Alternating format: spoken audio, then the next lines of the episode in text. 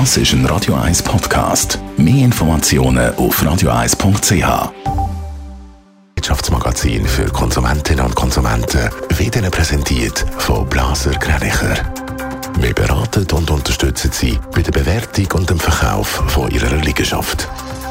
blasergreinicher.ch Die Meldung jetzt aber in Margolin. Die Entwicklungsorganisationen Fastenopfer und Brot für alle fordern von der Schweizerischen Nationalbank SNB mehr Klimagerechtigkeit. Fast 14.000 Personen haben die Petition von den beiden Organisationen unterschrieben. Gefordert wird, dass die SNB Investitionen in fossile Energien abstößt. Die SNB hält heute ihre GV ab.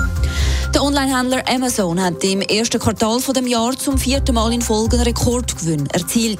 Der US-Konzern hat 8,1 Milliarden Dollar verdient. Der Umsatz hat im Jahresvergleich um mehr als 40 Prozent auf insgesamt 108,5 Milliarden zugelegt. Amazon hat in der Corona-Pandemie von den geschlossenen Läden weltweit profitiert. Zusätzlich haben auch mehr Firmen Werbung geschaltet. Der Schweizer Lebensmittelkonzern Nestle übernimmt den US-Vitaminhersteller Bountiful.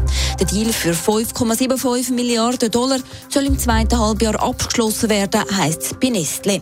Zu den Kernmarken, die übernommen werden, gehören unter anderem Nature's Bounty oder Solgar.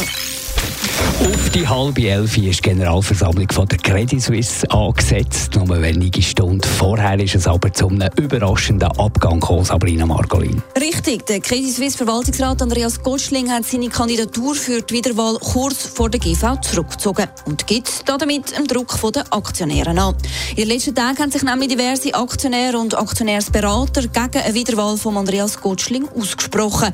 Er ist als Vorsitzender vom Risikoausschuss im CS Verwaltungsrat nach der Debakel rund um den Hedgefonds Artegos und Greensill Fonds in die Kritik geraten.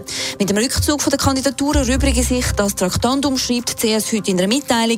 Schon gestern Nachmittag ist ja über einen kurzfristigen Rückzug von Andreas Gottschling spekuliert worden. Der Abgang von Andreas Gottschling ist aber noch nicht alles. Gewisse Aktionäre fordern noch weitere Köpfe müssen rollen. Ja, wegen dem Zusammenbruch von Artegos hat die CS ja einen riesigen Verlust erlitten. Die Rede ist von 5 Milliarden Franken im ersten und zweiten Quartal. Und darum lang ist es eben nicht, wenn nur der Andreas Gottschling geht. Nein, auch weitere Verwaltungsräte, wie im, die im Risikoausschuss Einsitz hatten, sollen den Bettel anrühren, so die Forderung. Unter anderem der Vizepräsident Severin Schwan. Halb elf, heute ist die Generalversammlung angesetzt. Wir berichten selbstverständlich hier auf Radio 1. Netto, das Radio 1 Wirtschaftsmagazin für Konsumentinnen und Konsumenten.